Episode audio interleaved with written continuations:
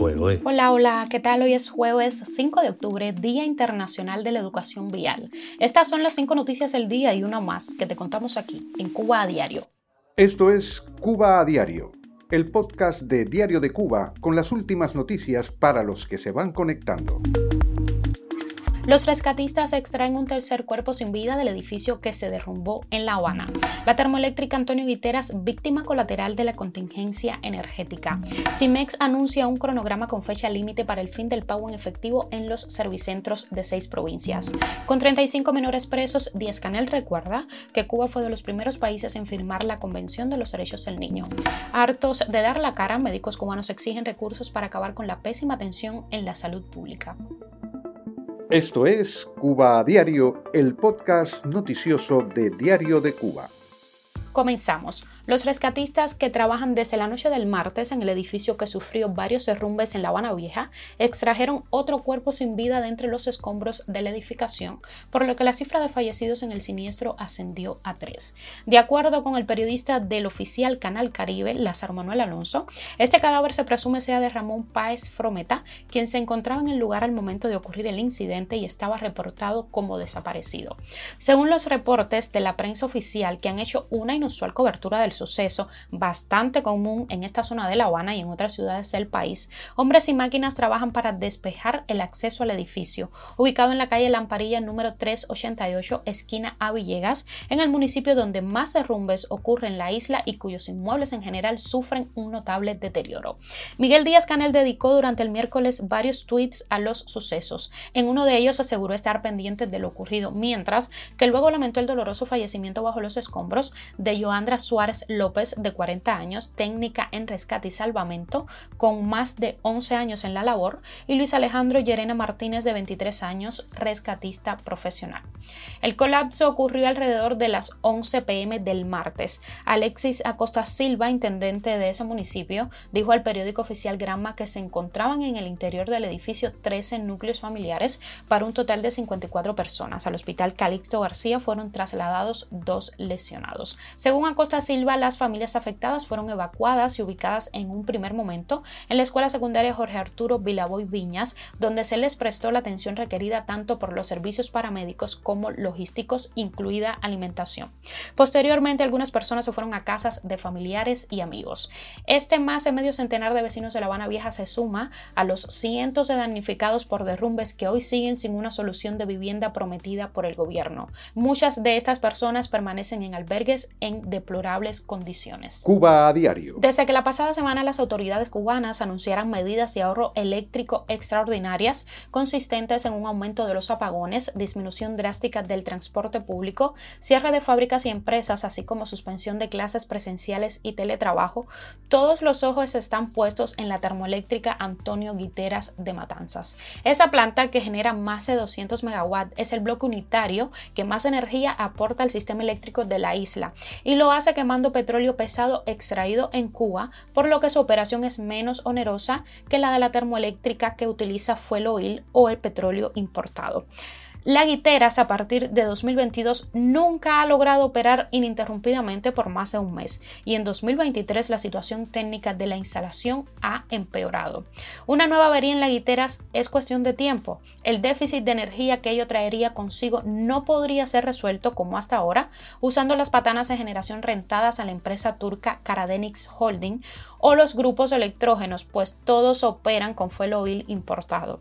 El gobierno sabe que de repetirse cortes de servicios similares a los de la segunda mitad de 2020, cuando ocurrieron apagones de hasta más de 12 horas en varios territorios, podría tener que enfrentar nuevamente el estallido social que se produjo entonces.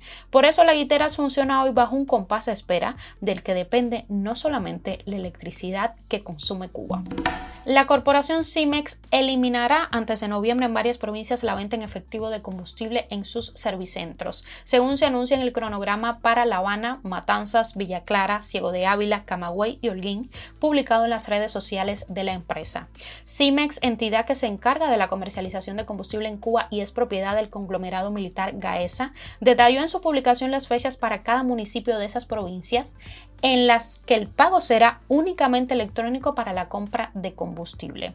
La entidad señala que en ese sentido hay implementado las tarjetas chip para el sector estatal y no estatal, las de banda magnética, las prepagos desechables con seis denominaciones, los pines electrónicos mediante la aplicación Transfer Móvil y la tarjeta chip recargable.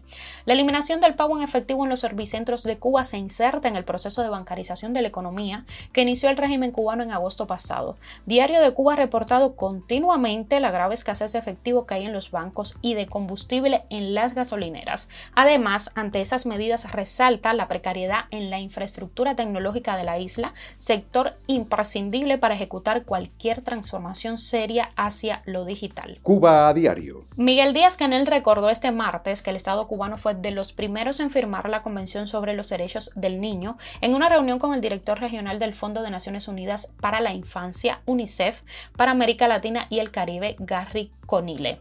Mientras mantiene presos a 35 cubanos menores de edad por razones políticas, según el más reciente informe de la ONG Prisoner Defenders, lo que constituye una de las tantas violaciones del Estado a la convención que firmó y ratificó, el gobernante aseguró que el régimen ha trabajado por mantener todos los principios de ese tratado internacional con esfuerzo propio y también con el apoyo de la UNICEF. Como ejemplo del supuesto esfuerzo del régimen para mantener los principios de la convención, Díaz Canel se refirió a la política de atención integral a la niñez, adolescencia y juventudes aprobada por la Asamblea Nacional del Poder Popular en julio. El gobernante dijo que la política ya se aplica y debe ser convertida en ley en diciembre. También destacó el éxito de la colaboración entre la UNICEF y el Estado cubano y expresó la disposición del régimen a continuar trabajando con esa agencia de la ONU. La UNICEF hizo varias recomendaciones al Estado cubano en 2019 que fueron desoídas, como demostró el tratamiento del régimen a los menores de edad detenidos por las protestas antigubernamentales de julio de 2021. El médico cubano exiliado Alexander Figueredo denunció que en el Hospital Provincial Carlos Manuel de Céspedes de Bayamo, los pacientes y el personal de salud se enfrentan a una situación caótica debido a una escasez generalizada de recursos para la atención médica. Figueredo dijo a través de su cuenta en la red social X que recibió una carta del gremio de médicos de este hospital enviada a la dirección de la institución con pedidos de solución a la crisis. La misiva expone la indignación de todo el personal de salud que no cuenta con ningún recurso para operar o atender los pacientes, desde vendajes, suturas, sondas de Levin, tubo endotraqueal, ningún insumo para las urgencias médicas, desde una apendicitis hasta algo mayor. Dicha carta fue entregada y firmada por los médicos del hospital y aún no han recibido respuesta de cómo van a seguir brindando una pésima atención sin recursos y seguir de carne de cañón dando la cara a todo el pueblo. Denunció que el pueblo de Bayamo está desprotegido completamente en términos de salud y sus médicos están esperando una respuesta o harán abandono de servicio. O salen en televisión nacional a decir la verdad sobre la situación de salud o todos los médicos que firmaron dicha carta y otros que aún quedan con dignidad van a entrar en paro nacional hasta que resuelvan los insumos para los pacientes. Noticia extra, Netflix plantea subir el precio de sus servicios una vez finalice la huelga de actores en Hollywood, según adelantado el medio estadounidense The Wall Street Journal. La plataforma estaría estudiando aumentar sus tarifas a nivel mundial, comenzando por Estados Unidos y Canadá. No existe aún una cifra exacta de este incremento de precios ni una fecha exacta en la que se empezaría a aplicar. La compañía de Netflix, por su parte, no ha hecho ninguna declaración adicional acerca de esta información, pero no sería la primera subida de precios que realiza este año. En febrero de 2023, la multinacional emprendió medidas para evitar que se pudiera compartir la cuenta de Netflix, haciendo pagar un suplemento de 5.99 euros al mes por cada perfil extra. Las empresas del sector del entretenimiento audiovisual se enfrentan a un duro contexto económico, pero sin dudas, los más afectados son los actores y guionistas que afirman que con el auge de estas plataformas cada vez es más difícil llegar a un sueldo anual que les permita sobrevivir dedicándose exclusivamente a su profesión.